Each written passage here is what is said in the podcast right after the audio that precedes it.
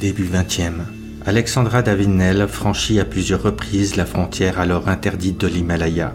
Ses récits de voyage levèrent le voile sur une culture jusqu'alors méconnue, si déroutante, mystérieuse, tapis derrière roches acérées, glace et raréfiée. En 1950, ce pays, le Tibet, est annexé par l'armée chinoise. Neuf ans plus tard, son chef temporel et spirituel, en proie à une insurrection violente réprimée par Pékin, s'exile en Inde. L'Occident se fascine alors pour ce pays martyrisé, sa culture, ses traditions et sa représentation si particulière du bouddhisme. Dans les années 60, en pleine effervescence d'une recherche de modes de vie alternatifs, de nouvelles perceptions et spiritualité, l'on voit fleurir des drapeaux tibétains. Émergent alors leaders spiritualistes, groupes New Age, villages hippies et diverses communautés religieuses.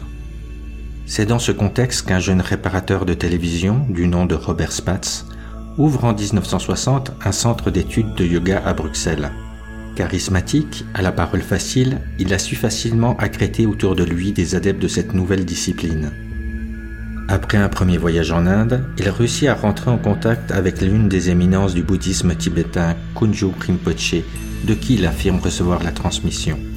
À son retour, il s'auto-intronise Lama Kunzen Dorje, s'attribue divers pouvoirs issus de son supposé niveau de réalisation, puis transforme son centre en un centre tibétain qu'il nomme Ogjen Kunzen Shaolin, plus connu sous l'acronyme OKC. En peu de temps, il a réussi à créer un bouddhisme dévoyé à sa seule gloire. L'OKC prospère rapidement et sème l'Europe, créant des centres en Belgique, France, Espagne, Portugal. L'argent circule. Afin de maintenir son emprise, la doctrine de Spatz consiste notamment à isoler les adeptes du monde extérieur et de leur famille. Dès leur plus jeune âge, les enfants de ceux-ci sont retenus loin de leurs parents, sans contact avec le monde extérieur. Ils sont placés en France dans un domaine du doux nom de Château de Soleil. En trois décennies, c'est une centaine d'enfants qui se succédèrent dans ce lieu qui leur est spécialement destiné. Seuls y vivent des enfants et quelques éducateurs. Ce lieu bucolique cache une noirceur terrifiante. Parfois des adeptes en phase terminale y sont envoyés, transformant ainsi Château de Soleil en mouroir. Les enfants, eux, sont privés d'une éducation digne de ce nom. Ils doivent se conformer à la doctrine stricte du gourou, Contraints à des heures de prière quotidiennes, ils subissent sévices physiques, psychologiques et sexuels. À l'adolescence, ceux-ci sont alors transférés dans diverses infrastructures de la secte disséminées dans toute l'Europe. Certains deviendront moines, d'autres étudieront le sanskrit, mais la plupart travailleront bénévolement pour l'OKC. Cependant, une partie de ces jeunes auront l'insigne honneur de travailler dans le palace de Robert Spatz au Portugal. Les jeunes filles seront alors abusées au nom d'un tantrisme dévoyé. C'est en 1997 que des perquisitions d'envergure auront finalement lieu à Bruxelles et au monastère du Château de Soleil à Castellane. Aujourd'hui, ces enfants, maintenant adultes, ont trouvé le courage de crier leur douleur. Ils se sont portés partie civile afin de faire valoir leurs droits et d'être reconnus en tant que victimes à l'enfance torturée. Depuis 2016, procès, plaidoiries et appels en cassation se succédèrent. Extorsion, faux et usage de faux, blanchiment d'argent, prise d'otages d'enfants avec circonstances aggravantes de torture, abus sexuels et viols de jeunes adolescentes sont parmi les diverses chefs d'accusation et centaines d'actes répréhensibles pour lesquels Robert Spatz est poursuivi. En 2022, il devrait d'ailleurs se pouvoir en cassation devant la justice française. Séparés de leurs parents, mal nourris, mal soignés, battus, violés, exploités, c'est l'un de ces enfants que j'accueille. Il va témoigner de ce qui fut son quotidien, son vécu, et du combat qu'il mène avec ses camarades d'enfance et d'infortune depuis 30 ans.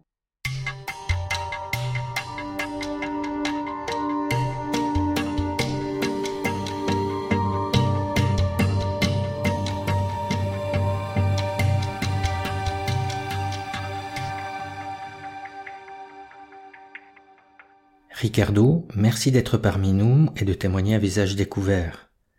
Nous allons traiter d'un sujet qui est incroyablement difficile et dense. Il ne sera donc pas possible d'aborder tous les aspects, comme l'organisation totaculaire de l'OKC, la position des officiels du bouddhisme tibétain, ainsi que les enquêtes parfois bâclées, de nombreux procès, jugements, mais aussi votre point de vue très critique envers la justice belge et française.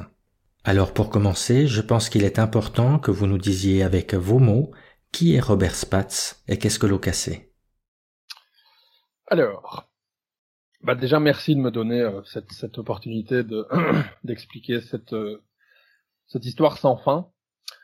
Euh, qui est Robert Spatz? Qu'est-ce que l'Ocassé Alors Robert Spatz est un un Belge euh, qui dans les années 60 est un espèce de réparateur de de TV et autres objets électroniques. Quelqu'un qui n'a pas vraiment euh, vécu quoi que ce soit d'exceptionnel, plutôt quelqu'un d'assez insignifiant en fait. Euh, et il va, euh, il va rencontrer, euh, d'après les recherches qu'on a fait, il va rencontrer un certain dénommé Lama de Scarbeck, euh, qui lui est déguisé en, en lama tibétain. Il est habillé en rouge, etc. Et il a une assemblée devant lui. Il n'a aucune, il n'a aucune légitimité euh, dans sa position, il ne, il n'a rien étudié, il n'a, il n'est pas reconnu par une quelconque école, il n'a aucun euh, euh, doctorat, il a absolument rien. C'est quelqu'un qui, qui se fait passer en fait, en quelque sorte, pour un bouddhiste et, euh, et qui rassemble des, des, des dans ces années-là, les années 60-70, des gens qui sont intéressés par l'orientalisme, par l'hindouisme, par le bouddhisme. Et Robert Spatz, en fait, il va rentrer euh, en contact avec ça. Je pense qu'il va être très impressionné. Euh, il va être aussi lui-même euh, très impressionné par ce lama de Scarbeck. Et, et ça va lui donner des idées. Et donc, il va se dire, je vais aller à la recherche de la source, en quelque sorte. Je vais aller en Inde et je vais, je vais, je vais aller à la, je vais aller à la source et je vais, je vais la ramener ici en Occident pour, pour, voilà, pour ramener le bouddhisme tibétain en Occident. Et donc c'est quelque chose qui va euh, qu'il va faire progressivement. Il va d'abord créer euh, ce qu'on appelle, euh, enfin ce qu'il a appelé le Home Dorje Institute, qui était une espèce de, de centre de yoga. autour de lui, il est déjà flanqué de quelques disciples qui, ou en tout cas de quelques amis de la même génération que lui, qui sont intéressés par la macrobiotique, par le yoga, par l'hindouisme, par toute une série de choses. Et donc, euh, ensemble, ils vont faire ce Homme d'Orge Institute qui va attirer ses premières euh, euh Dans cette période-là, il va faire ses voyages. Euh, alors, ces voyages, ça peut donner l'impression que, que, Robert Spatz aurait passé un temps considérable en Inde et qu'il aurait reçu euh, des, ce qu'on appelle des transmissions dans le bouddhisme tibétain. des recherches plus poussées, en fait, démontrent qu'il n'en est pas pour plusieurs raisons. non seulement le maître tibétain qu'il va rencontrer euh, à Darjeeling en Inde ne parle pas le français, ne parle pas anglais, euh, vient à peine de s'exiler euh, du Tibet. il ne parle que tibétain. À l'époque, des occidentaux capables de parler tibétain, ça se compte même pas sous les doigts d'une main. prétendre qu'il aurait reçu des transmissions, je sais pas moi, mentales ou psychiques et qu'il aurait jamais eu besoin de de les, de les traduire du tibétain est une est une affabulation et, qui fait partie du mythe de Robert Spatz à l'intérieur de la OKC. Et, euh, et, et, en fait, ce qui va se passer, c'est que c'est quelqu'un qui va rester via les visas de touristes de l'époque. Il va peut-être rester une semaine, deux semaines, trois semaines maximum en Inde. Euh, ça vaut la peine de se poser la question si, si pendant ces trois semaines il reste effectivement que à Darjeeling auprès de ce, de ce lama tibétain ou est-ce que en fait il est logé à l'hôtel et que et que très difficilement il va dans les montagnes pour aller retrouver cette cette, cette, référence du bouddhisme tibétain qui vit d'une manière plutôt ascétique et, et très très euh, très très simple et euh, et donc il y a beaucoup beaucoup de questions qui se posent sur l'origine de la création du mythe de Robert Spatz euh, qui va lui permettre de devenir Lama Kunzang. Donc en fait, il va revenir de ses voyages en Inde. Euh, quand je dis ces voyages, il faut pas imaginer 50 voyages, je dirais plutôt deux trois voyages. Et il va revenir d'Inde avec une mission, euh, soi-disant, qui lui aurait été donnée par ce lama tibétain, qui aurait pointé sur une carte, euh, lui qui ne connaît pas la France, qui ne connaît pas, euh, si ça se trouve c'était la première carte du monde qu'il voyait, si jamais cette scène s'est réellement passée, euh, il aurait pris son doigt et il aurait mis euh, son doigt sur une carte en France et boum, euh, il aurait posé son doigt en fait sur le domaine euh, de la claire lumière, euh, le château de soleil, propriété que Robert Spatz va acquérir début des années 70 en, dans le sud de la France et propriété qui va devenir donc c'est 21 hectares entouré de montagnes l'endroit est exceptionnellement beau et voilà c'est un endroit préservé une nature vraiment préservée vraiment intacte et c'est à cet endroit où il n'y a pas d'électricité, il n'y a pas d'infrastructure d'eau, il n'y a, rien de tout ça. C'est là que euh, il y a une vieille bergerie, il y a un vieux château euh, à moitié, euh, voilà, à moitié inhabitable, toute une partie du château qui est complètement un danger en fait. Et donc ils vont un petit peu restaurer tout ça. Et, et en fait, la OKC, donc pour revenir pour revenir à l'origine de la OKC, si la OKC commence à Bruxelles en Belgique et que euh, au début euh, elle s'appelle Homme d'Orge Institute. Euh, au début des années 70, il va avoir la création formelle de de l'association, l'équivalent d'une association de loi 1900 en France, une ASBL en Belgique, la Ogien Kunzang Cheling, qui va être voilà légalement créée et qui va rassembler les différentes activités de yoga, mais aussi rapidement vont en fait cette communauté en Belgique, elle va commencer à attirer euh, des gens qui sont il y a de tout. Il y a des gens qui sont en décrochage de leur famille, des gens qui sont en décrochage du système, il y a des ex, euh, des gens qui essaient de sortir de la drogue et qui se sont retrouvés dans cette communauté accueillis et, et, et, et parfois revitalisés et, et, et, ont, et, ont, et ont arrêté, on va dire, leur, leur, leur toxicomanie. Donc il y a, y a toutes sortes de gens en fait. Il y a aussi des architectes, il y a aussi des médecins, il y a aussi des gens tout à fait qualifiés qui viennent de familles tout à fait euh, voilà euh, très euh, presque même je dirais un petit peu aristo, en tout cas des familles bourgeoises, qu'elles soient belges, qu'elles soient portugaises, qu'elles soient françaises, des personnes qui viennent de familles tout à fait voilà normales entre guillemets. et ces gens vont larguer leur passé, leur vécu, euh, parfois les liens, souvent je dirais même les liens avec leur famille d'origine, et vont euh, s'intégrer à la communauté de Robert Spatz d'abord à Bruxelles, et en fait rapidement va se va se créer une situation où, on va dire les premiers adeptes de Robert Spatz sont là, mais sont aussi là des contemporains de Robert Spatz, des amis, des personnes avec qui il a construit tout ça, et euh, petit à petit, ben, il commence à y avoir du monde, et il faut nourrir ce monde, et puis il faut les loger. Euh, et puis ces gens sont mine de rien en train de donner tout leur temps à Robert Spatz, donc faut, il faut bien qu'il les loge quelque part.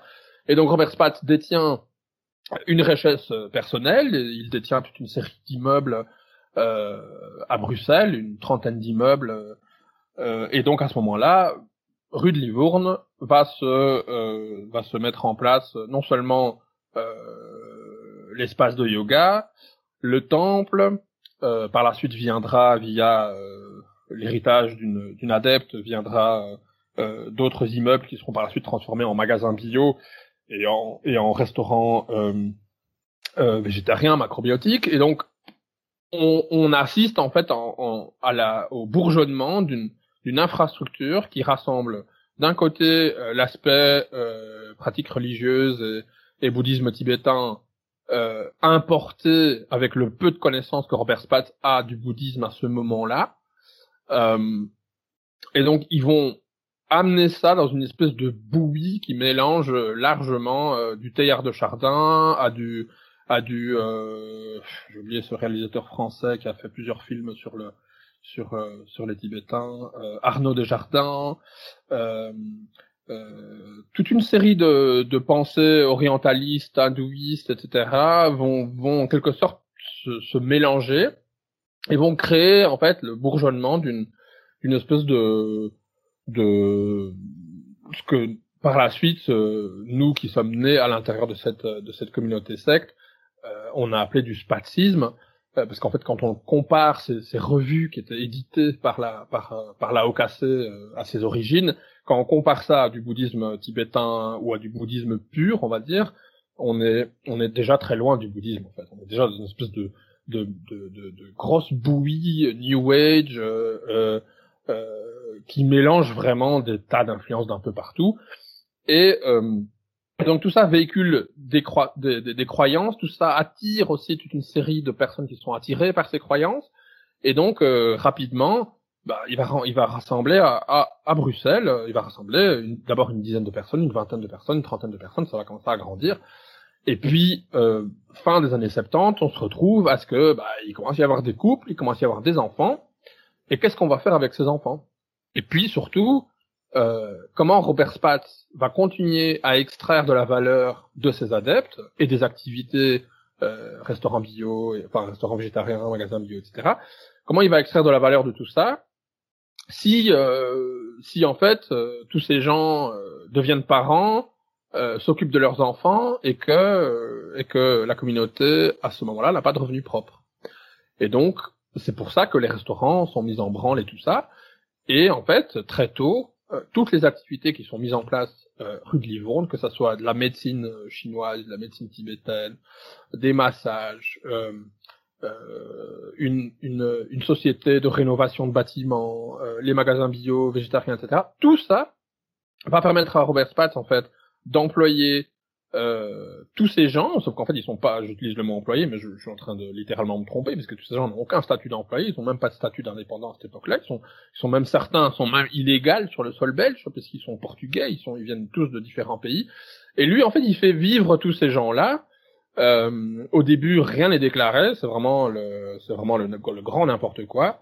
Et Robert Spot, il va commencer à ponctionner de la valeur sur tout ça. Tous ces gens sont en train de travailler pour lui et il n'a pas de salaire à payer. Il n'a pas, la seule chose qu'il a à faire, c'est à les héberger. Alors il les héberge dans dans dans ces maisons qui sont à lui, euh, qui vont être retapées en quelque sorte pour créer plein de petites chambres à l'intérieur de, de, de maisons de maîtres typiques euh, qu'on peut retrouver euh, à Bruxelles, qui sont des maisons plutôt spacieuses et, au plafond élevé, etc. Et tout ça, en fait, va être euh, euh, redimensionné pour créer plein de petites, euh, plein de petites chambres dans lesquelles il va caser ses, ses adeptes qui passent leur temps, en fait, entre le temple du matin, ce qu'il a appelé par la suite le karma yoga, qui, qui est en fait le fait de travailler et de transformer transformer son travail comme une pratique, voir son travail son travail professionnel comme une forme de pratique du bouddhisme en fait, qui est un qui est, un concept purement spatiste qui n'existe pas euh, à proprement parler dans le bouddhisme d'origine. Et, euh, et donc tous ces gens sont complètement euh, voilà euh, le temple du matin, euh, la contribution dans les différents secteurs de, de, de la OKC, le temple du soir, tout ce qui est manger de la viande, c'est interdit. Euh, aller au cinéma, aller au restaurant, enfin toutes les activités qu'on peut retrouver dans une ville comme Bruxelles euh, dans les années euh, dans les années 70-80, tout est interdit. C'est-à-dire que ils ne sont ils ne sont autorisés à rien faire. Et donc si des gens exercent une certaine forme de liberté, ils le font dans le secret, ils le font cacher des autres adeptes, ils le font cacher de Robert Spatz et ils espèrent que, que ça va jamais se savoir. Et donc, avec qui tu fais ces, ces entorses, on va dire, à la règle est très important puisque tu ne veux pas le faire avec une, balance qui va aller ensuite raconter ça au responsable ou en tout cas à la personne euh, hiérarchiquement euh, plus importante qui va potentiellement le, le rapporter lui à Robert Spatz. Et donc il y a déjà à cette époque-là une centralisation gigantesque sur la personne de Robert Spatz et tout revient vers lui, c'est-à-dire que toutes les les petites euh, les petites disputes, les petits problèmes, les petites histoires entre adeptes, les jalousies, les machins, puis celui-ci il a un poste, et l'autre il a pas de poste, et lui il a touché de l'argent, et lui il a pris de l'argent à caisse. Enfin, c'est du grand n'importe quoi. Euh, tous ces gens sont sont dans une espèce de déjà en fait, ils vont créer une situation où ils créent une dépendance complète à euh, à Robert Spatz. Et donc déjà à, à cette époque-là, qui sort avec qui, qui peut être en couple avec telle personne, tout passe par Robert Spatz euh, je veux faire un enfant, faut d'abord demander à Robert Spatz. Euh, l'enfant va naître, quel va être son nom? C'est Robert Spatz qui va lui donner son nom. On est déjà dans cette histoire-là, on est déjà dans cette situation-là euh, à la fin des années 70. Et donc, forcément, avec l'arrivée des, avec l'arrivée plus massive d'enfants dans les années 80, dans le sens où il y a toute une, génération qui va naître, on va dire fin des années 70, début des années 80, il faut faire quelque chose parce que tout ça, tous ces enfants, ben ça, ça coûte aussi. Hein. Euh, il n'est pas question de les mettre euh, dans les écoles publiques parce que c'est le samsara, c'est la société, c'est la pollution, c'est la souffrance, c'est l'ignorance, le monde extérieur.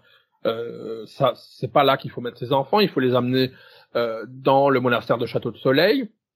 Il faut les faire grandir là-bas.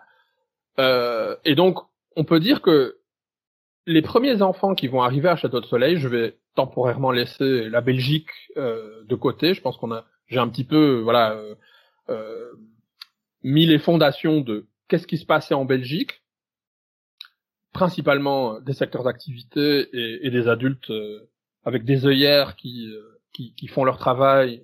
cette valeur, elle est complètement extraite et elle ne permet, elle, elle n'est pas du tout utilisée pour foncièrement euh, se dire tiens on va vraiment donner une éducation à ces enfants avec des professeurs exceptionnels avec un, un niveau d'éducation exceptionnel etc euh, c'est pas du tout ça. Mais après ce, ce, délaissement il se voit dans tout. C'est-à-dire que les buildings les façades les fenêtres tout ce qui n'appartient pas à Robert Spatz en fait et qui est utilisé par la communauté en général il est délaissé. C'est-à-dire que ça s'use et personne n'est là pour l'entretenir. Personne n'est là pour donner de la valeur pour faire en sorte que la valeur qui est créée par l'ensemble de la, de la communauté puisse être réinjectée et faire euh, voilà faire profiter à tout le monde d'un certain confort de vie, d'une certaine d'une certaine qualité de vie, etc. C'est pas du tout le but. Le but c'est pratique, tais-toi, travaille. Et quand si tu as un enfant, tu t'en sépares euh, au plus tard à ses 5 ans, c'est pas plus tôt. L'idéal c'était plus tôt, comme ça ça montrait que l'adepte était bien motivé. Euh, et, et, tu t'en sépares et, euh, et tu l'envoies à Château de Soleil dans le sud de la France. Pouvez-vous nous parler un peu de vos parents? Comment étaient-ils? Et comment ils sont rentrés en contact avec Robert Spatz? Alors, alors moi mes parents, euh, je vais je vais séparer, on va dire le l'arrivée de ma mère et l'arrivée de mon père, qui sont deux histoires différentes. Euh, je connais pas hyper bien comment mon père exactement arrive euh, arrive dans la OKC, dans le sens où c'est quelqu'un en fait qui n'a jamais véritablement intégré totalement la communauté. Il est toujours resté un satellite qui ponctuellement faisait des apparitions, en tout cas faisait des euh, arrivait, on va dire, à Château de Soleil ou à Bruxelles et essayait de donner euh, sa contribution. C'est quelqu'un qui avait aussi une ambition, qui voulait, qui voulait un petit peu être le chef euh, et donc qui se prenait la gueule avec d'autres personnes qui voulaient aussi être le chef. Il y avait beaucoup de, il y avait beaucoup de concurrence et de, je sais pas, de manière de, de, de fonctionner qui était assez malsaine, je pense, entre les les, les premières générations d'adultes qui tenaient les différents secteurs, qui faisaient fonctionner tout ce petit monde, euh, et qui étaient sous la direction de Robert Spatz. Euh, mon père n'a jamais été sous la direction de Robert Spatz, il n'a jamais été non plus un, un chef à l'intérieur de tout ça, même s'il il aurait bien voulu l'être.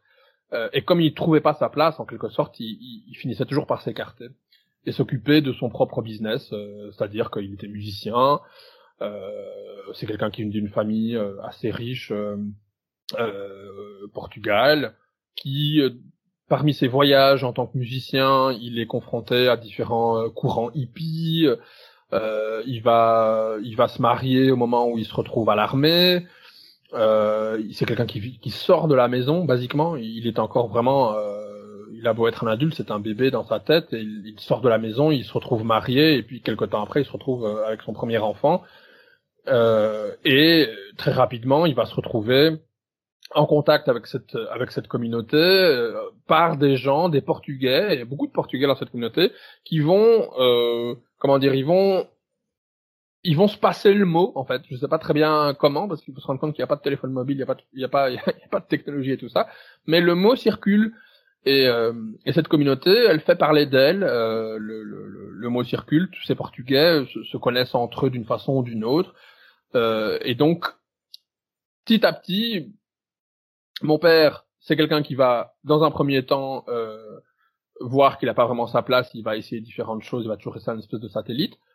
Euh, un été, il se retrouve, euh, il se retrouve, on est en 1978-79, il va se retrouver pour un de ses séminaires d'été à Château de Soleil. Euh, à ce moment-là, à Château de Soleil, il y a des, parents qui vivent sur place, toute petite minorité, hein, ils sont très peu, ils sont même pas une dizaine. Euh, ils vivent sur place avec leurs enfants. À ce moment-là, la séparation des parents et des enfants n'est pas encore de mise. On est vraiment euh, début des années 70. Euh, il faut pour pour vivre sur place, on est on est vraiment dans l'utopie concrète. Hein, donc il n'y a pas d'électricité, il n'y a pas d'eau, il y a une rivière, il fait froid en hiver. Enfin c'est c'est c'est rude, hein, c'est vraiment rude. Et euh, tous les étés, ça attire tous ces gens qui sont intéressés par le bouddhisme, par l'hindouisme, qui ont entendu parler de la et donc ça brasse, le, le, le, le, mot circule et ces gens se donnent rendez-vous à Château de Soleil en été. Et donc mon père va rencontrer euh, euh, va rencontrer ma mère euh, dans cette situation-là. Ensuite, ils vont euh, ils vont retourner à Bruxelles où ma mère va va va, va constater l'infrastructure qui est en place, les restaurants bio, toutes ces choses là. et et très vite en fait, elle va tomber enceinte. À ce moment-là, elle a elle a 16 ans. Euh, elle est mineure. Ça inquiète quand même un peu la communauté et donc ils vont organiser une espèce de de, de ristourne. Je sais pas si ça se faisait comme ça à l'époque. Euh, je sais même pas comment le système pouvait accepter ça, mais en tout cas, euh, Robert Spatz se présente un petit peu comme mon tuteur euh, légal puisque ma mère est euh, est mineure. Ah, très honnêtement, mon père, lui, il est majeur. Je ne sais pas pourquoi il ne prend pas plus de de de voilà de place et pourquoi il n'assume pas pas son son enfant. Le fait est que euh, en 1981, donc moi je vais naître à Bruxelles dans la communauté sur une sur une table de cuisine. Euh, euh naissance à la maison, hein, comme c'était euh, le cas de quasiment tous les enfants qui sont nés dans la OKC. Euh, très vite, je vais recevoir un nom tibétain de la part de Robert Spatz. Euh, je vais recevoir mon petit cordon rouge euh, béni par Robert Spatz euh, qu'on va m'accrocher autour du cou et qui va m'accompagner pendant presque les, les, les, je sais pas moi, les 15 ans qui vont suivre. Et donc je, je à Bruxelles, je, je, vais avoir des complications de santé, des, des, problèmes, je dois me faire opérer, je vais rester six mois à l'hôpital. on peut dire que déjà, déjà, on pourrait même dire qu'en fait déjà la, la la, la, blessure entre parents-enfants, elle est déjà presque de, de, de mise à ce moment-là, puisque ma mère euh, doit travailler dans les secteurs, elle a très peu de temps pour me voir, elle ne peut pas allaiter. Euh, toute cette situation est déjà ne favorise pas déjà, on va dire une une, une mise en lien, enfin une mise en connexion qui soit qui soit saine et, et, et bonne pour les deux pour les deux parties. Et, et, et comme il est, comme c'est comme c'est de, d'usure, on va dire, à OKC Bruxelles, euh, ma mère est envoyée avec mon père à ce moment-là à Château de Soleil en 1981. Et euh, voilà, je suis considéré comme un enfant euh, qui pleure beaucoup, qui est très instable, qui est, qui est, qui est difficile. Euh, je suis probablement déjà assez traumatisé par le fait d'avoir à peine vu d'avoir à peine eu une relation avec ma mère dans les six premiers mois de de de, de, ma, ma, vie en fait et, et donc dès qu'elle s'écarte de moi je, je, voilà je suis un enfant qui, qui est extrêmement euh, insécurisé euh, et, et, tout ça ne va pas spécialement euh, adapter une quelconque une quelconque situation à voilà à ma, à ma personne euh, ma mère va rester avec moi à Château de Soleil jusqu'à mes euh, jusqu'à mes cinq ans. Et là, c'est vraiment la limite. Euh, c'est vraiment vraiment la grosse limite. Il faut qu'elle parte travailler dans les secteurs de, de, de travail de la OKC. Et donc voilà, moi c'est c'est vraiment comme ça que j'arrive à Château de Soleil. Et mes premiers souvenirs, en fait, euh, commencent plus ou moins à ce moment-là où euh, où je me rappelle du premier jour de la séparation, de, voilà, de ma mère qui rentre dans une voiture, puis je ne, je ne, je ne la verrai plus pendant un an, euh, et où la responsable, en quelque sorte, des enfants, euh, qui est une dame euh, à ce, ce moment-là qui qui s'occupe de quasiment tous les enfants et qui est aussi une dame pas mal détestée par tous les parents parce que c'est elle qui suit directement les ordres de Robert Spatz de mise en séparation des parents et des enfants et qui veille à ce que euh, il n'y ait pas trop de démonstration d'affection, qu'il n'y ait pas trop de voilà de, de maternage des parents biologique et que euh, et que voilà que les enfants restent dans des groupes et que et qu'ils suivent leur horaire, qu'ils suivent euh, qu'ils suivent leur vie d'enfant à Château de Soleil et que les parents, même s'ils sont de visite, il faut pas trop déranger quoi. Euh, donc c'est le, le, ton il est déjà comme ça euh fin des années 70 et il y a des scènes il y a des scènes dont moi je, ne suis pas le dépositaire en termes de, de mémoire mais qui qui sont connues et qui qui qui, qui, sont des souvenirs de parents qui essaient de se révolter, qui essaient de d'embrasser leur enfant avant avant d'aller se coucher ou et t'as le responsable qui, qui l'en empêche euh, et qui, qui garde l'enfant proche de lui et qui, qui fait comprendre aux parents que c'est une démonstration d'affection déplacée. Enfin, il y a vraiment une espèce de de, de de choses très malsaines qui est mise en place par Robert Spatz, qui est exécutée par cette femme et qui va donner le ton, qui va influencer tout ce qui va se passer par la suite à Château de Soleil et qui va effectivement en fait mettre en place cette culture de la séparation des parents et, et, et des enfants. Vous avez des frères et sœurs qui vous ont aussi suivis à Château de Soleil. Est-ce qu'il y avait des parents sur place? C'est-à-dire, il, y a une exception qui se compte sur les doigts d'une main. Donc, il y a certains responsables ou professeurs, donc des personnes qui, qui leur rôle est en fait d'enseigner ou l'histoire ou la géographie ou le, le français à l'école, et eux-mêmes sont parents. Et donc, il y a des toutes petites, il y a des rares exceptions. Je pense qu'on peut en compter, euh, je dirais 5, 6 sur tous les enfants qui sont passés par Chef de ils sont quand même 80, entre 80 et 100 même, entre des, des, des enfants de, genre ce que j'appelle des satellites, des personnes qui n'étaient pas vraiment des adeptes résidents, mais qui tournaient quand même autour de la OKC et qui parfois laissaient leurs enfants sur place, on peut monter à 100. Euh, mais dans le cœur, on va dire, de ces 80 enfants qui sont là et dont les parents sont des adeptes et vivent dans la OKC, etc., euh, euh, il y a le prof de maths, il y a la prof de français, il y a l'autre prof de français. Euh,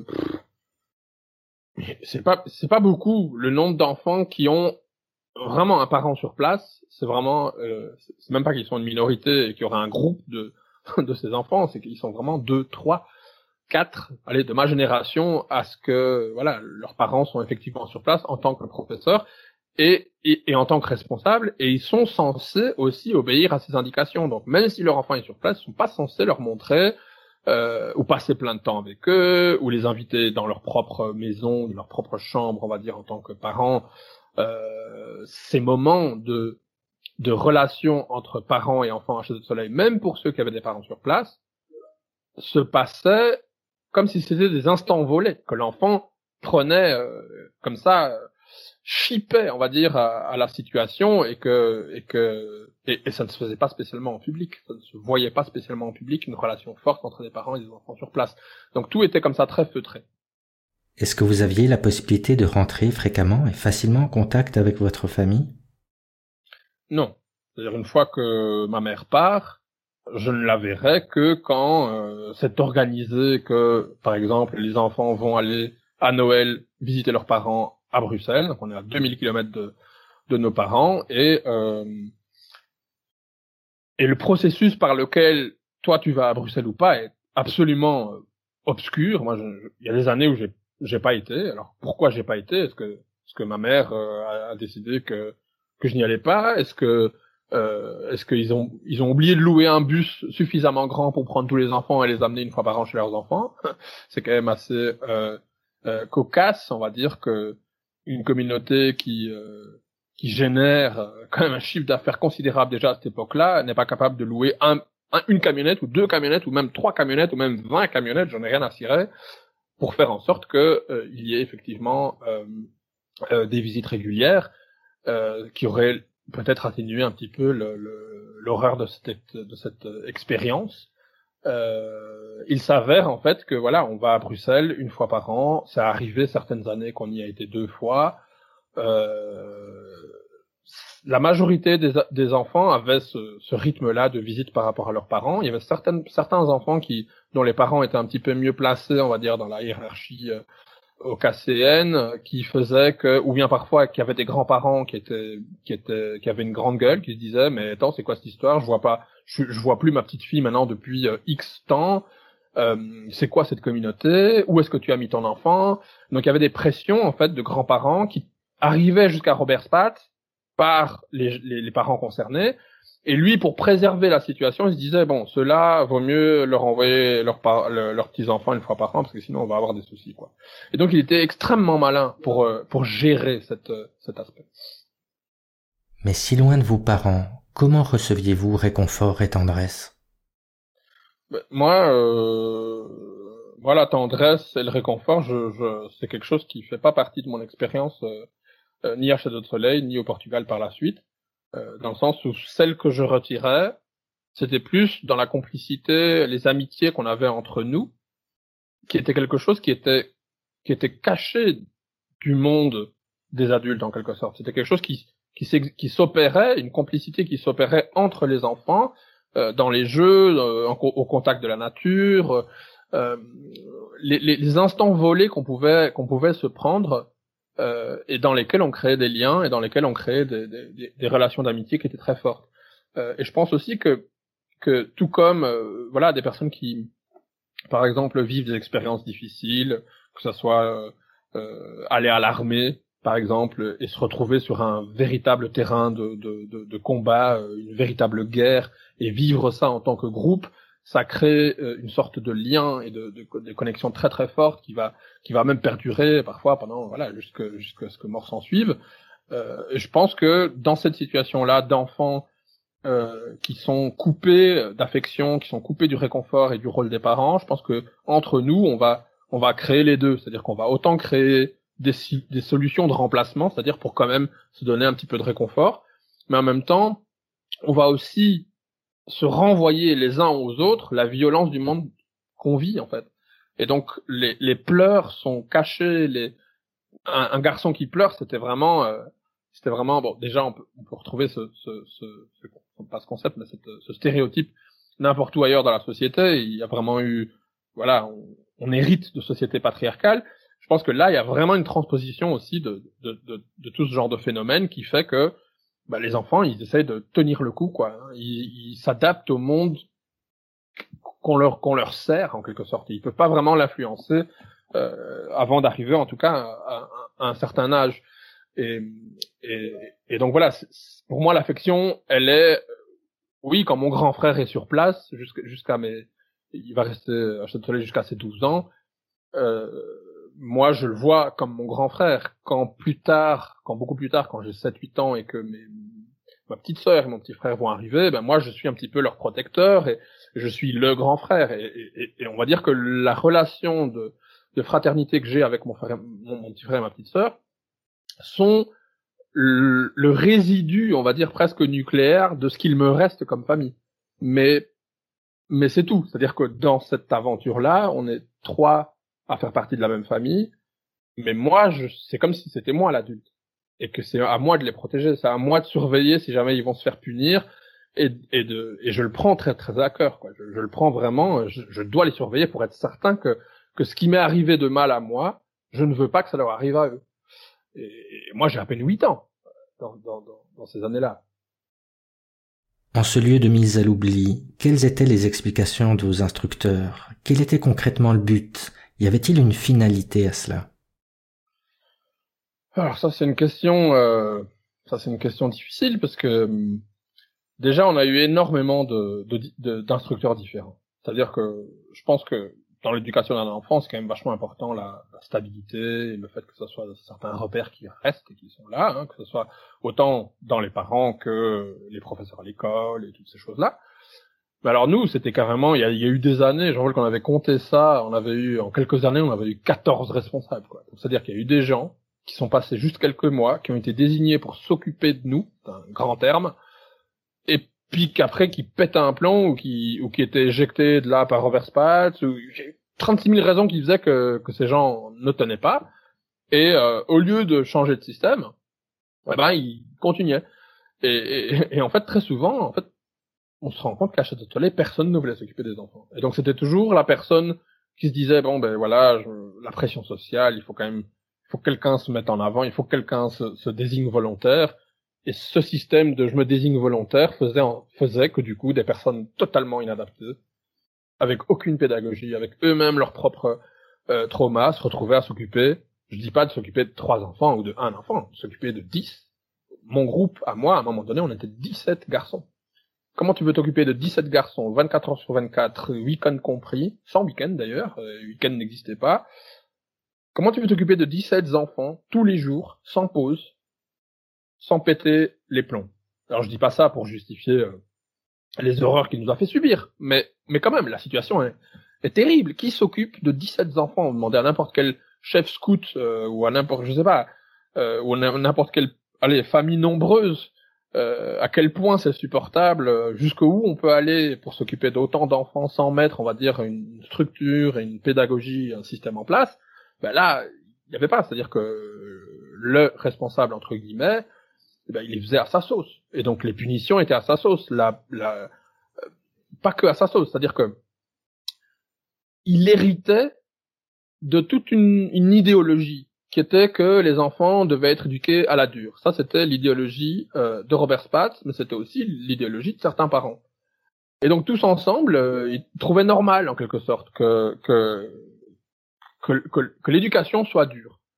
Euh, et, et, et, du coup, en fait, ce qui commençait par des petites des petites euh, des petites dérives d'instructeurs devenaient des, des, des dérives en fait qui concernaient toute la communauté et qui étaient cachés par les uns et les autres et que chacun fermait les yeux et, chacun s'occupait de son de son nez ou s'occupait de son groupe d'enfants. Et à aucun moment il se disait mais qu'est-ce qu'on qu'est-ce qu'on est en train de faire? Et, donc par exemple on prend l'éducatrice d'une de, grande partie des enfants chez de soleil. Elle a hérité la méthode soi-disant d'éducation de la femme qui était là avant elle qui s'occupait d'encore plus d'un nombre d'enfants encore plus élevé. Et elle, elle est arrivée dans un système qui tournait déjà, qui était déjà imposé par Robert Spatz. Et donc elle est arrivée, et elle a juste continué la mise en place qui était déjà présente. Et donc ça voulait dire que, que, que voilà, séparation des parents des enfants, une forme de, de non-affection, une forme de, de non-démonstration de, de, de, sentiments, non-démonstration de réconfort, et donc un, déni en fait de, de du droit de l'enfant, de, des besoins de l'enfance. Euh, et, et, et, donc tout ça, on s'habitue et du coup les responsables qui vont arriver par la suite, eh ben ils vont juste reprendre la méthode qui était déjà avant eux et ils vont la continuer.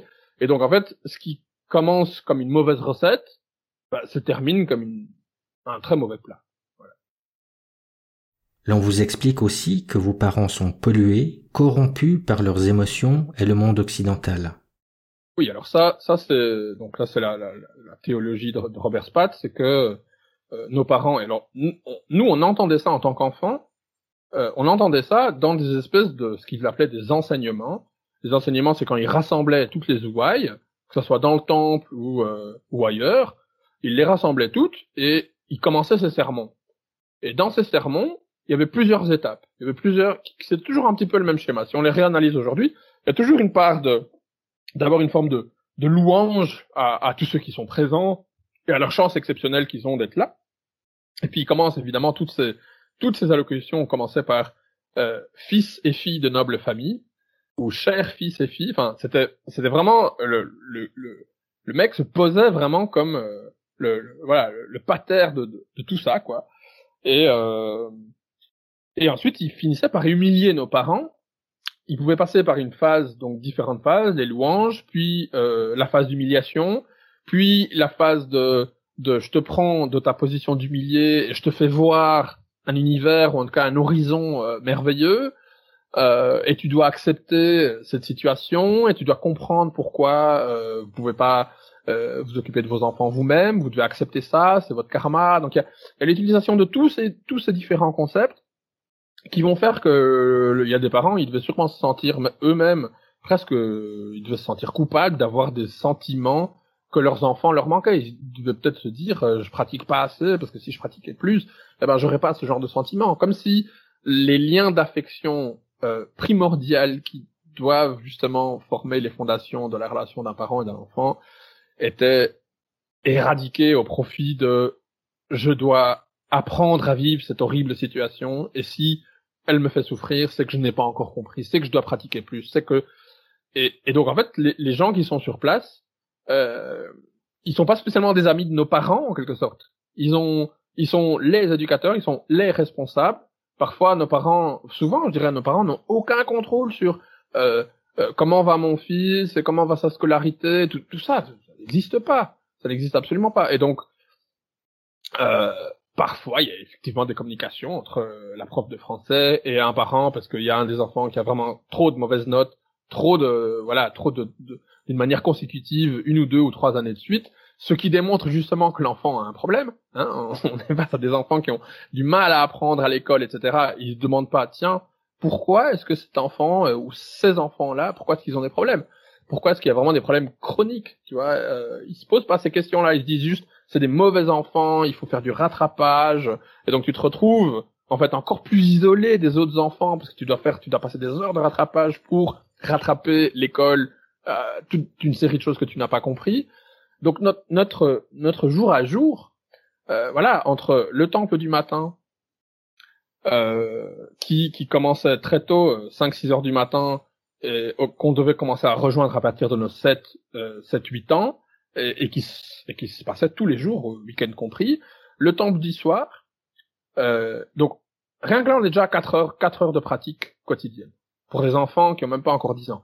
Ensuite, en plus de ça, après, il y avait les arts martiaux, euh, il y avait les travaux, ce qu'ils ont, appelé par la suite les stages, qui étaient censés nous apprendre euh, la vie réelle. Et donc, on s'occupait de tout. En fait, les enfants faisaient fonctionner le monastère. C'est-à-dire que le potager, les tables, euh, donc s'occuper des vaches, etc., les poules, euh, euh, aller chercher du bois dans la forêt, euh, faire toute la préparation du bois, des troncs, etc., pour que ça soit à la fin brûlé dans une cuisinière avec la bûche, elle rentre. Tout ça, c'était les enfants qui faisaient. Alors évidemment, il y avait un adulte qui supervisait. Il y avait un véritable travail quotidien euh, fait par les enfants en bas âge. Euh, et euh, voilà, moi j'étais, j'ai été toute une période responsable du bois. Je peux t'assurer qu'il n'y avait pas un adulte qui travaillait. C'était le contraire. C'était nous, on devait prendre du bois, le conditionner, l'amener dans toutes les maisons, dans, tous les endroits où il y avait un poêle, cuisine inclus. Et c'était ça qui permet à faire que bah, les repas étaient chauds. C'est ça qui faisait qu'il y avait de l'eau chaude. Pourriez-vous aussi nous parler un peu du but? Il vous présentait comme étant des guerriers, vous deviez vous endurcir pour survivre à la fin du monde.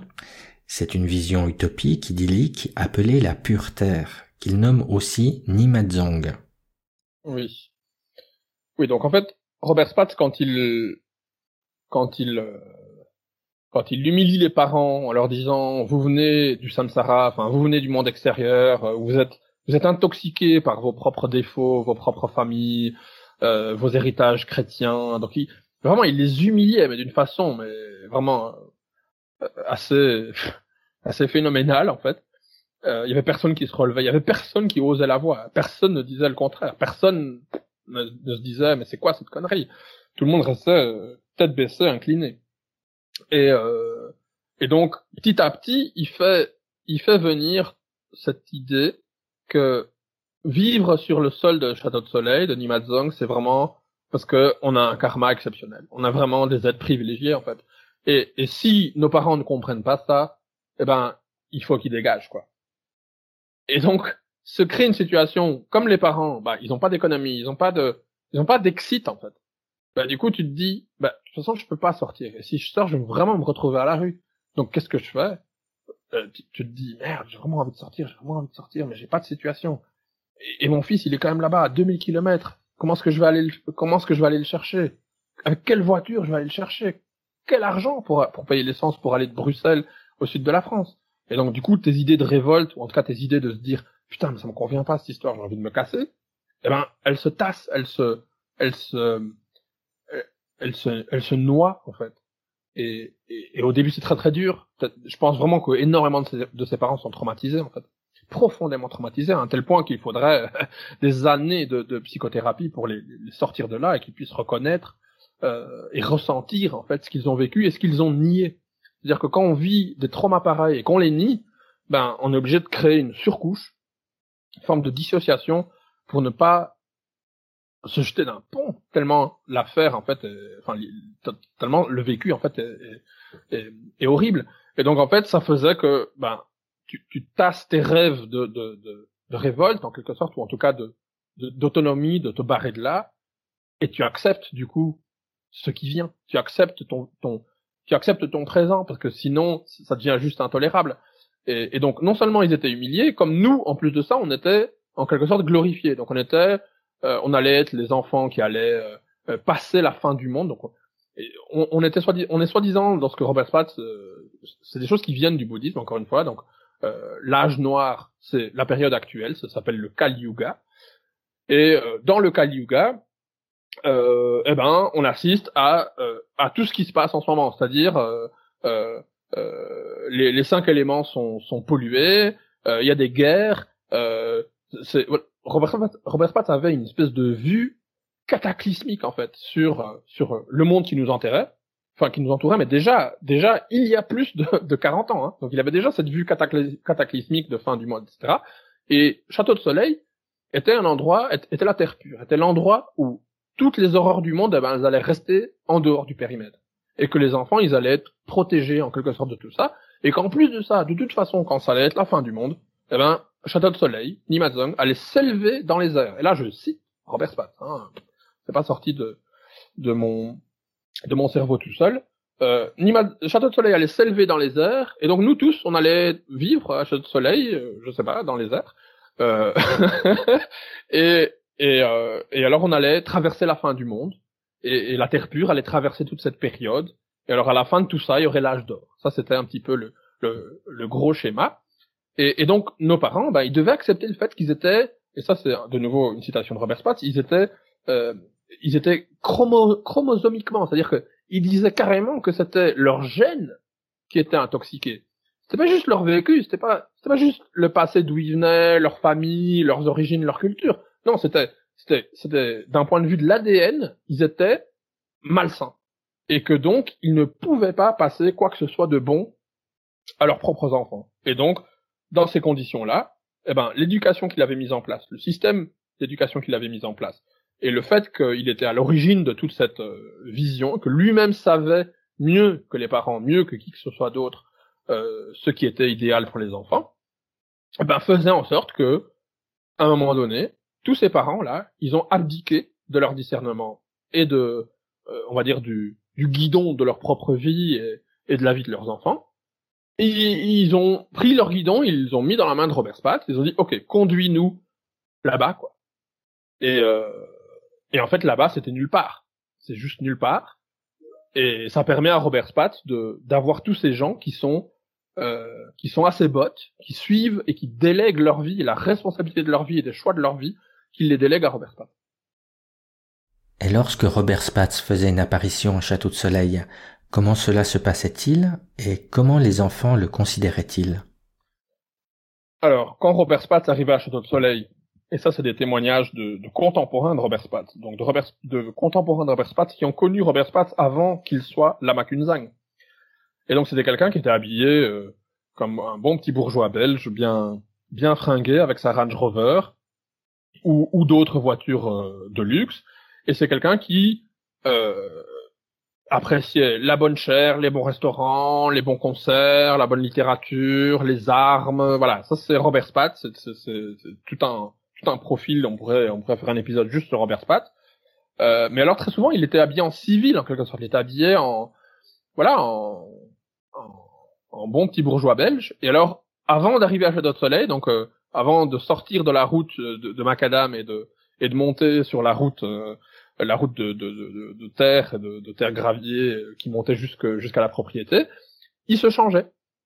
Il se changeait, il s'habillait légèrement plus, une espèce de drôle de mélange euh, euh, qui invoquait parce qu'il y avait des tissus rouges, il y avait du blanc, du rouge, de l'orange, du, du jaune, donc il était toujours dans ces dans ce sorte de couleurs là.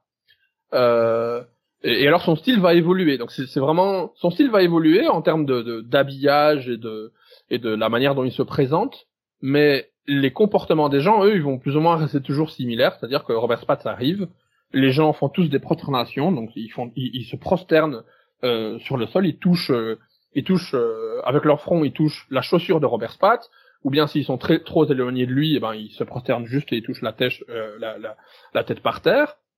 Donc ça, c'est l'arrivée de Robert Spatz. C'est déjà, c'est aussi euh, attendre Robert Spatz. Hein. Robert Spatz doit arriver à telle heure pour soi-disant donner un enseignement. Euh, et eh ben, comme euh, on est, tout le monde était des mauvais élèves et des mauvais pratiquants, donc c'était ça. Il arrivait déjà avec deux heures de retard. Et puis il expliquait que la raison pour laquelle il était en retard, c'est parce qu'il avait ressenti des énergies, c'est parce que ceci, c'est parce que cela, et en fait c'était quoi? C'était des gens sur place, des responsables, des proches de lui, dans la hiérarchie de la OKC, qui lui racontaient les différentes choses qui se passaient, et lui il prenait le pouls en fait. C'est quelqu'un qui, qui, était extrêmement habile à prendre le, la température de l'endroit où il arrivait, et en fonction de, des nouvelles qu'on lui racontait, eh ben, la manière dont il allait introduire ou s'introduire en, face de toute la communauté allait changer. Et donc ça lui permettait en fait de tout savoir, ça lui permettait de récolter de l'information et de donner l'impression qu'il était omniscient, omniprésent, qu'il savait tout, qu'il n'y avait aucun secret dans les différents centres, parce que de toute façon, il était au courant de tout. Et ça, c'était un des mécanismes les plus les plus utiles qu'il a utilisé en fait pour donner cette illusion en fait à tous ses parents, à tous ses adultes que il était au courant de tout et qu'il savait tout. Et, et, donc les gens, voilà, c'était c'était vraiment un asservissement face à Robert Spatz. Ensuite, il rentrait dans le temple, euh, et là de nouveau tout le monde euh, debout avec euh, avec euh, les mains jointes, avec la tête inclinée, comme ça, une sorte de, de rang par lequel il passait, toujours flanqué de Sayana, hein, qui, qui, était son espèce de de, de disciple adepte marâtre, maîtresse d'Akini, on sait pas très bien, et qui le suit de près, qui est sa servante, avec toujours avec ses cheveux euh, comme ça devant elle, on la, on, la, on la, voyait à peine, et puis alors elle s'assoit misérablement à ses pieds, et puis elle va prendre note de tout ce que Robert Spatz euh, raconte pendant ses, ses monologues. Euh, il y a d'autres théories comme quoi elle est aussi la personne en fait qui connaît véritablement la, enfin la théorie en tout cas euh, bouddhiste, et, et, donc en fait sans elle Robert Spatz en fait n'aurait pas pu parler de bouddhisme euh, parce qu'il n'en savait rien. Il était juste un réparateur de TV qui n'avait aucune expérience. Donc, il y a vraiment de véritables étudiants bouddhistes, en fait, qui lui préparent ses contenus, en quelque sorte. Sauf que ça, dans la communauté, c'est un, c'est une opinion qui n'est pas très euh, répandue. Mais voilà, le, le monologue va se passer où une centaine de personnes vont être face à Robert Spatz et il va les humilier, les remonter en les motivant avec euh, la vision pour laquelle il est en train de faire tout ça et, et les horreurs du futur qu'il est en train de voir. Et donc les choix qu'ils sont en train de faire aujourd'hui sont les bons choix parce que comme il a vu le futur et il sait les horreurs qui vont se passer ben c'est ça qui doit être fait. Il faut qu'il leur fasse confiance. Et donc t'arrives tu te fais humilier tu te fais engueuler euh, euh, t'as envie de voir tes enfants ou de t'as, envie de, certaines choses, ben tout ça tu le mets au ballot et euh, et tu et tu rentres dans les rangs et tu t'inclines et tu après l'enseignement tu rentres à ta tente et, et, et, tout le monde ressort du temple avec l'impression que le monologue de Robert Spatz était vraiment merveilleux. Et ils ont tous une chose différente en tête par rapport à ce qu'ils en ont retenu, par rapport à ce qu'ils en ont ressenti, euh, mais là, mais il y a une équivalence entre tout ça, c'est que tous ils se sont soumis, tous ils restent, euh, euh, allez, engagés dans cette dynamique et euh, et, et, au bout de deux semaines d'enseignement, eh ben, toute euh, mise en doute, toute révolte, toute pensée, euh, voilà, toute pensée perturbatrice, on va dire, euh, toute remise en question de ce qui est en train de se passer, tout ça est bien tassé euh, sous sous des sous des, des, des, voilà des piles de conneries. Et et donc en fait à la fin du séminaire, ben les adultes retournent en Belgique, Robert Spatz part euh, et le vide, il y a, y a, toujours un vide quand quand Robert Spatz part, parce que tout d'un coup, euh, voilà, le centre de l'attention a disparu euh, et la vie reprend son cours. Et alors, voilà, dans ces dans ces interactions avec les enfants, ça reste quelqu'un qui euh, se montre toujours très doux, très ouvert, très gentil. Euh, voilà, c'est vraiment quelqu'un qui qui euh, je dirais c'est vraiment le stéréotype en fait de, de, du véritable prédateur d'enfants. C'est-à-dire que c'est c'est vraiment, euh, ce serait vraiment le, vraiment le, le, voilà, le, le, prédateur qui donne un bonbon dans le sens de, je te donne un bonbon pour te montrer que tu peux me faire confiance, mais ensuite je vais t'abîmer. Vous racontez qu'il était considéré comme omniscient, donc qu'il détient des pouvoirs surhumains. C'est ce qui nous, c'est non seulement ce qu'il prétend, comme c'était ce que les adultes nous racontaient. Donc les adultes se racontaient des mythes de Robert Spatz, qui aurait par exemple évité un accident euh, dans sa Porsche en élevant la voiture dans les airs et en la faisant rouler sur un rail entre deux autoroutes et, et alors euh, il aurait évité un accident. Euh, il y a comme ça des tas de mythes de Robert Spatz. Euh, euh, Robert Spatz qui monte sur une montagne instantanément, Robert Spatz qui saute je, je, ne sais pas quelle hauteur, Robert Spatz qui casse un mur avec son poing. Enfin, il y a comme ça 36 000 choses en fait qui étaient rapportées par les adultes des choses qui se passaient parfois dans des moments où en fait ils étaient bourrés parce que ça on n'a pas raconté euh, euh, à Bruxelles. Vu leur rythme leur rythme quotidien de travail de 11 12 13 14 16 heures par jour eh ben de temps en temps pour euh, un petit peu enlever la pression de la soupape Robert Spatz organise dans sa demeure de la rue de la Sapinière euh, dans sa villa il organise une fête. Et dans cette fête sont invitées toutes les sont invitées toutes les ouailles euh, de la communauté de Bruxelles, donc tous les parents. Et là, eh ben, il va leur bourrer la gueule complètement. Et donc, euh, il va mélanger tout ça avec un, un, discours de Vajrayana et que tout est permis parce que le maître a transformé l'alcool ou le maître a transformé la viande et donc on pouvait en manger, etc., etc. Donc il va balancer tout ça, il va leur bourrer la gueule, il va y avoir des tas d'histoires entre eux, il y a des disputes, il y a, il y a, plein de choses qui se passent comme il peut se passer dans n'importe quelle rassemblement de, de, voilà de plus de 50 personnes qui ont un petit peu trop consommé d'alcool. Et et, et, et donc il y a des tas de choses qui sortent de là. Et, et, et entre temps quand ils quand ils repartent de, de la sapinière bah ils, ils, se sentent calmés. Enfin ils se sont bourrés la gueule ils ont bouffé de la viande ils ont bien mangé ils ont bien rigolé. Robert Spatz est un un, un, excellent acteur, euh, un excellent animateur, on va dire, de sa propre euh, communauté. Et, et donc ils s'emmerdaient pas, ils s'emmerdaient pas, à moins qu'ils soient mal vus. Si jamais ils étaient mal vus, alors là ils étaient carrément ostracisés, ils devenaient le paria. Si jamais quelqu'un avait été contre Robert Spatz, euh, il était instant, instantanément paria, pariaisé, on va dire, par les par les autres membres, euh, à un tel point que la personne euh, perdant tout son cercle social, perdant tous ses amis, en fait, qu'elle avait fini par créer au sein de cette communauté, euh, souffrait d'une manière inimaginable et se retrouvait à quitter la communauté dans des conditions de souffrance difficiles et dans des conditions économiques et, d'autonomie pour le moins rudimentaires, pour ne pas dire inexistantes. Et donc, pour revenir, pour revenir à Château de Soleil, ben, Robert Spatz, quand il, organise ces soupapes qui leur permet un peu de, voilà, de, de, de, lâcher prise, euh, il va aussi le faire à Château de Soleil, mais d'une manière très différente. Donc euh, c'est quelqu'un qui, euh, 1992 par exemple, il organise des soi-disant initiations euh, où il va nous faire passer par les cinq éléments, le feu, la terre, machin. Et en fait, il va distribuer de l'alcool. Il, il va, ils vont faire une grande casserole euh, avec de l'alcool, avec soi-disant des, des, des rilbous et des, des, des sortes de matière organique qui aurait soi-disant été, on va dire, bénie en quelque sorte. Et donc il mélange tout ça à l'alcool et, euh, et alors tout le monde fait la file, adulte comme enfant, hein, tout le monde fait la file pour recevoir sa son petit shot. Euh, et alors tu très tôt en fait, tu te rends compte quand tu analyses la chose, tu te rends compte qu'en fait il il, il familiarise euh, les enfants, puis les adolescents et les adultes euh, à l'alcool et d'ailleurs, il, y, a eu énormément d'alcooliques et de problèmes d'alcool au sein de, au sein de la OKC, des personnes qui, qui, euh, voilà, ayant accès à l'alcool dans les restaurants, les magasins, etc., ben, sont devenus vraiment des, ont vraiment traversé des périodes très très difficiles avec toute cette, euh, cette frustration en fait qui se terminait dans, euh, dans le, la, noyade à l'alcool, on va dire. Et, et, pour les et pour les, les enfants, alors évidemment à cette époque-là, voilà, on a encore on a encore tous tous mineurs et donc la la dose est, est homéopathique, mais euh, mais ça indique en fait différentes choses qui vont se passer par après, que ça se passe en Espagne ou au Portugal, où là, euh, les enfants, euh, on leur met, on leur met vraiment de l'eau de vie dans la gueule. Ils sont des jeunes adolescents. Ce sera le cas pour moi au Portugal, où on va se retrouver à boire de l'eau de, de, vie à 80 degrés.